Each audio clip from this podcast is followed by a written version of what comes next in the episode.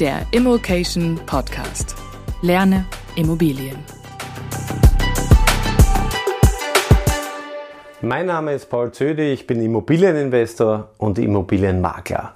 Und in diesem Video erläutere ich, wie sich der Immobilienakquisemarkt verändert hat und wie du jetzt Off-Market-Deals bekommen kannst. Ja, in der Vergangenheit war es so, on-market war es ganz, ganz schwierig, äh, gefragte Objekte zu bekommen. Da hast du sehr, sehr schnell sein müssen, sehr, sehr viel Nachfrage. Das bedeutet, off-market war der heilige Gral. Ist es nach wie vor. Der größte Vorteil eines Off-Market-Deals, sprich eines Deals, den ich direkt von einem Makler und einer Maklerin exklusiv angeboten bekomme, ist die Exklusivität. Das bedeutet, ich habe keine Konkurrenz, weil er hat es vorher nicht in alle Portale hineingepflegt. Der wesentliche Off-Market-Deal ist der Makler. Ja, so einen sogenannten Deal-Flow kann man in der Regel nur mit einem Makler aufbauen. Ich nenne ihn gern den Bumerang-Makler. Das ist der Makler, der immer wieder bei mir ankommt. Was waren die wichtigsten Voraussetzungen für einen Bumerang-Makler? Waren natürlich verschiedenste Ebenen. Die wichtigste Ebene ist über Sympathie, Gemeinsamkeiten, über die Psychologie des Überzeugens eine gewisse Verbindung aufzubauen.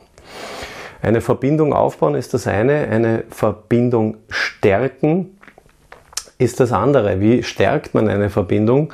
Ich nenne das immer Akquise Invest oder Anker Invest. Irgendwann muss man auch einmal kaufen. Ja? Und was ist wesentlich beim Kaufen? Meiner Ansicht nach drei Elemente. Schnelligkeit, Solvenz und soziale Intelligenz. Was bedeutet das?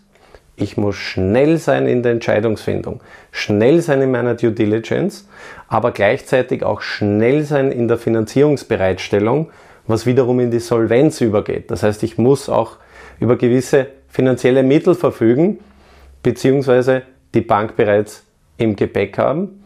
Und der dritte Punkt, und den darf man nicht unterschätzen, ein Makler weist mir Immobilien zu, weil er mich mag, beziehungsweise weil er weiß, dass ich schnell und unkompliziert bin. Warum? Ich bin ja selber Makler. Warum soll ich wem anderen Objekte präsentieren, der mir vielleicht nur irgendein Ankaufsprofil geschickt hat, wenn ich zudem keine persönliche Beziehung habe? Ja? Wenn ich mich nicht darauf verlassen kann, dass er überhaupt eine Finanzierung bekommt. Und dieser Dealflow, den man äh, auf eine gewisse Art dadurch über Makler generieren kann, das hat sich nicht geändert. Das ist nach wie vor unglaublich wertvoll. Was ich euch raten kann, ist diese Beziehungen zu hegen und zu pflegen. Ja?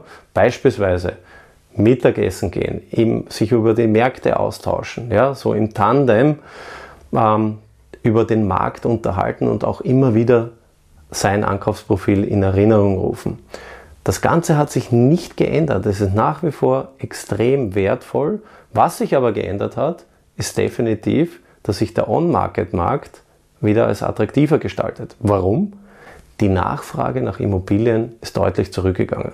Ja, da gibt es verschiedenste Quellen. Es gibt Berichte, die besagen Q3 2021 im Vergleich zu Q3 2022 70 Prozent weniger Transaktionsvolumen im Wohnbereich. Ähm, man sieht, wenn man zum Beispiel ImmoScout Plus verwendet, dort sieht man, wie viele Anfragen gab es, wie viele Leute haben sich die Objekte auf die Merkliste gesetzt, wie lange sind die Objekte schon am Markt und so weiter. Und da gibt es ganz, ganz klare Tendenzen, dass die Nachfrage zurückgegangen ist. Was noch wichtig ist, ich habe Artikel gelesen, es gibt 1,2 Millionen Makler in den USA, davon haben heuer ja, sagen wir mal Q3 bis Q3 2022, zwei Drittel kein Objekt verkauft. Es gibt deutsche große Makler, ohne Namen zu nennen, wo mir Zahlen genannt wurden, dass in Q2 und in Q3 2022 die Hälfte der Mitarbeiter keine Immobilie verkauft haben, sprich keine Provision generiert haben. Und wir alle wissen, das Maklergeschäft ist getrieben oder basiert auf Provisionszahlungen. Das heißt, der Makler, die Rolle des Maklers hat sich wieder sehr, sehr stark geändert. Die Makler rufen plötzlich wieder zurück, man bekommt Exposés, man wird sogar, äh, es wird sogar nachgefragt, ob man nicht besichtigen möchte, ob es noch Fragen gibt zum Objekt. Was sich definitiv geändert hat in der Vergangenheit, in der jüngeren Vergangenheit, hast du schnell sein müssen und teilweise sind die Preise nach oben gegangen. Ja, das heißt, die Angebotspreise wurden vor allem in Ballungszentren für kleinere Wohnungen nach oben getrieben.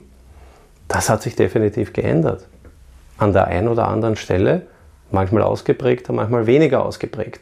Wir sind jetzt gerade so am Scheideweg, die Preise beginnen zu bröckeln. Die Nachfrage ist deutlich zurückgegangen, aber eine Komponente in dem Spiel hat sich noch nicht geändert, nämlich die Komponente, man braucht nach wie vor nur einen Käufer. Und an dem halten noch viele fest. Ich bin überzeugt davon, dass 2023 sich viel, viel mehr Chancen ergeben, on-market die Preise hinunter zu verhandeln. Das, was in der Vergangenheit de facto nicht möglich war, da öffnet sich gerade massiv die Türe. Das muss auch so sein, weil natürlich mit gestiegenen Kapitalkosten ähm, rechnet sich sehr am Ende des Tages nicht mehr, wenn ich zu alten Marktpreisen, äh, aber drei bis viermal so hohen Zinskosten finanziere, geht sich das klarerweise nicht aus. Das heißt, zwangsläufig muss ich runter verhandeln. Wie gehe ich jetzt verhandlungstechnisch vor? Grundsätzlich stelle ich immer eine wichtige Frage dem Makler, nämlich, was würden Sie zahlen für das Objekt, für die Wohnung, für die Liegenschaft? Warum? Nämlich um zu eruieren, aus welcher Richtung das Pricing kommt. Beispielsweise, der Makler antwortet mir, ja wissen Sie, der Eigentümer, der hat halt die und die konkrete Vorstellung, beziehungsweise die Nachbarn haben ihm das eingeflüstert oder Dr. Google hat es ihm offeriert. Wenn aber auf der anderen Seite zum Beispiel der Makler sagt, nein, er hat das äh, geprüft, äh, Sprengnetter, wo auch immer, Price Hubble, hat selber schon in dem Objekt einmal verkauft, er ist ein Platzhirsch am Markt, dann weiß ich, wo ich ansetzen muss. Ja? Wenn zum Beispiel der Eigentümer das Pricing vorgibt, dann hänge ich mich mit dem Makler ein und versuche argumentativ den Eigentümer gemeinsam mit dem Makler zu fordern, sage ich mal vorsichtig. Was sind solche Argumente? Ja, Transaktionszahlen gehen zurück, Nachfrage geht zurück, Zinsen sind gestiegen, Energiekosten sind gestiegen, der nächste EZB-Entscheid steht vor der Tür und so weiter und so fort. Das heißt, man hat momentan wieder sehr, sehr hochwertige qualitative Argumente, um den Preis runter zu verhandeln. Auf der anderen Seite, wenn der Makler klarerweise argumentiert, dann muss ich ihm ja, versuchen mitzunehmen, in, sich in meine Rolle zu versetzen ähm, und ihm davon gezielter zu überzeugen, warum das momentan nicht reinpassen kann.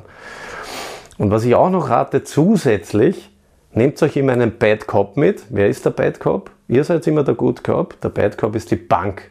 Man kann ruhig ab und an ein bisschen reinblöffen und kann sagen, ja, aber die Bank bewertet es so und so und die Bank finanziert maximal die und die Summe.